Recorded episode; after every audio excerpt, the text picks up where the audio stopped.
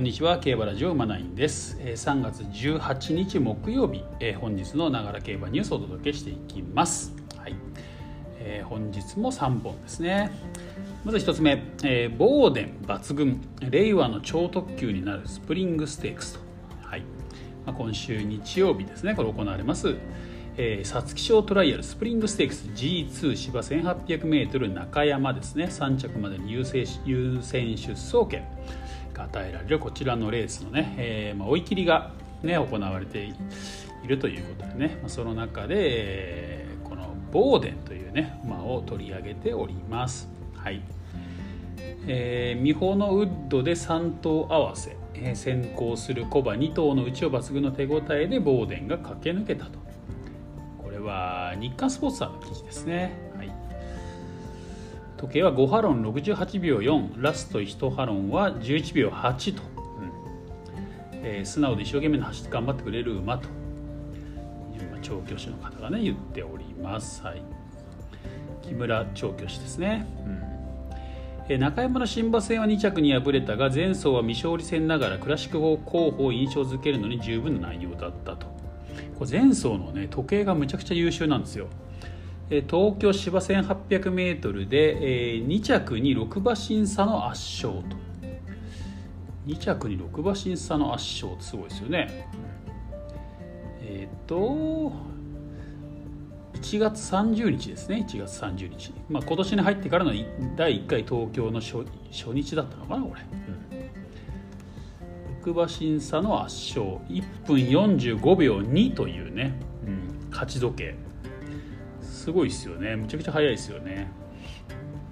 この時計は1回東京開催の3歳戦では史上最速らしいです、えー、共同通信杯のレコード13年の、えー、メイケイペガスターの1分46秒0を0.8秒も上回ったと、ペースの違いはあれ同日のコバ1勝クラスを3秒3翌日のセントポーリア賞3歳1勝クラスを1秒3コバ2勝クラスを3秒上回る数値と。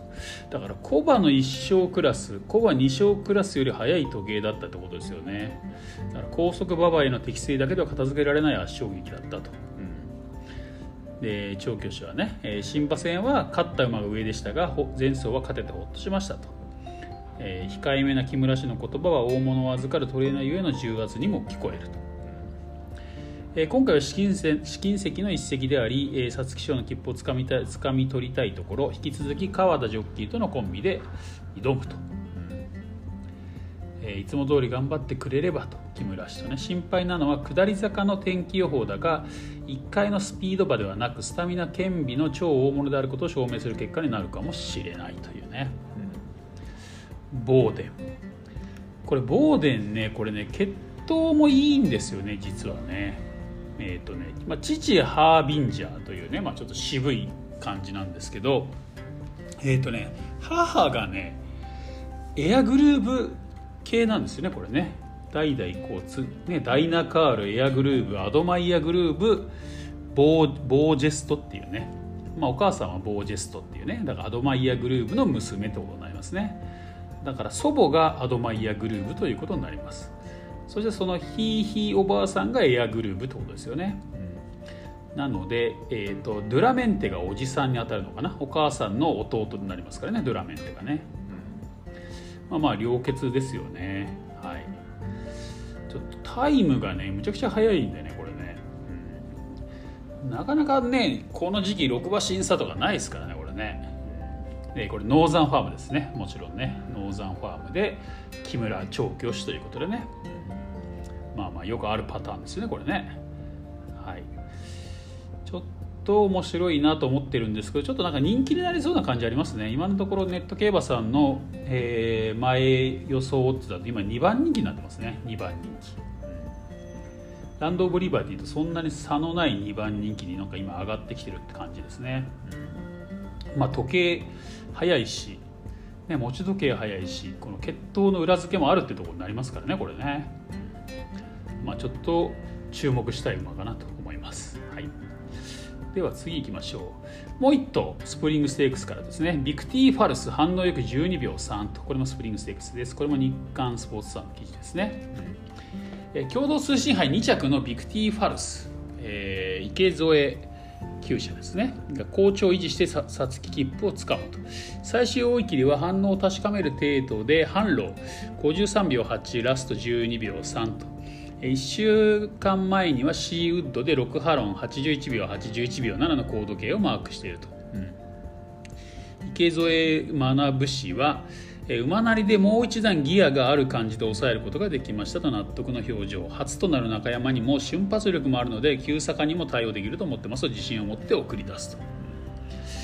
ビクティ・ファルスね、えー、これは注目の共同通信杯組ですよね。共同通信杯ね、えー、1着がエアエフフォーリア。そして3着がシャフリヤールとね、まあ、その2頭が注目されてますけど、まあ、2着に入ってますからねこのビクティファルスもね。7番人気だったんですけど、まあ、2着に入ってるということでね、うん、またここちょっと試金石な感じありますよね。この馬もノーザンファームですね。ノーザンファームですね、うん、ノーザンファームはね強い馬が多いですねやっぱりね、えー、そしてハーツクライ産駒ですね。ノーザンファームの G1 レーシングですこれね。そしてハーツクライ産駒ということで、はい、まあハーツクライだからね。なんかもっともっと良くなるのは先なのかなっていう感じもありますけどね、うん。まあ、実際前走重賞2着してますからね。構想してますんで、まあ、侮れないのかなというところはあります。はい。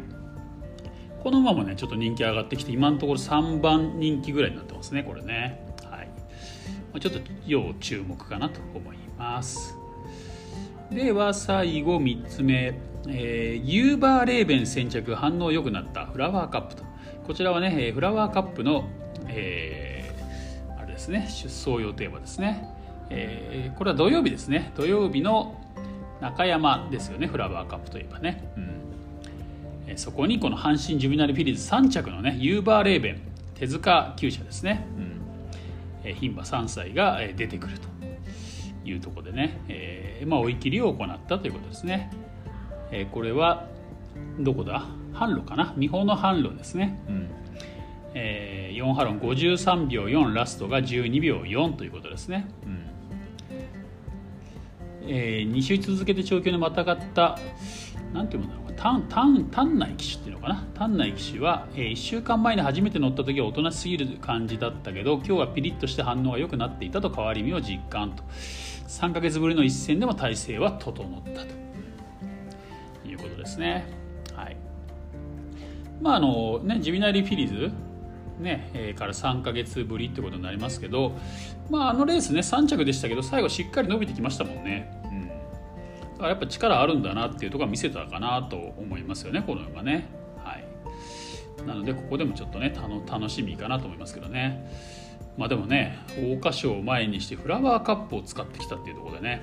だからここの一戦で桜花賞行くのかオークス行くのかっていうとこ決めるのかもしれませんね。このね中途半端な1800に出てきたっていうことはね、まあ、まあ1600がちょっと短いと感じているのかもしれないなとか思ったりとかね。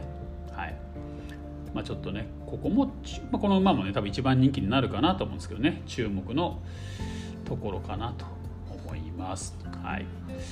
まあフラワーカップもね他にもね面白いの出てきますんでね。また明日とかね取り上げることできたらいいかなと思ってます。フラワーカップ今のところ16頭登録ありますからね。ちょっと馬券的にはこっち面白そうかななんて思ってますけどね、スプリングステークスは何頭ぐらい登録あるんだ？今。スプリングステークスも意外と多いんだよな実はな。ねそんなむちゃくちゃ強い馬っていうのが出てないっていうのもあるし、まあ、ローテーション的にね、えー、ちょっと詰まるっていうのもありますからね。有力馬はあんまりここに出てこないですからね。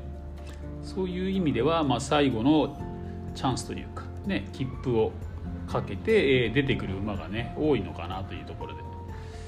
えーと、今のところフルゲートになりそうな雰囲気ですねこれね。うん。まあ、他のレースとのね、えー、ダブル登録ともあるとかもね、まあ、今週あと若葉ステークスとかねそういうのもありますからね、うん。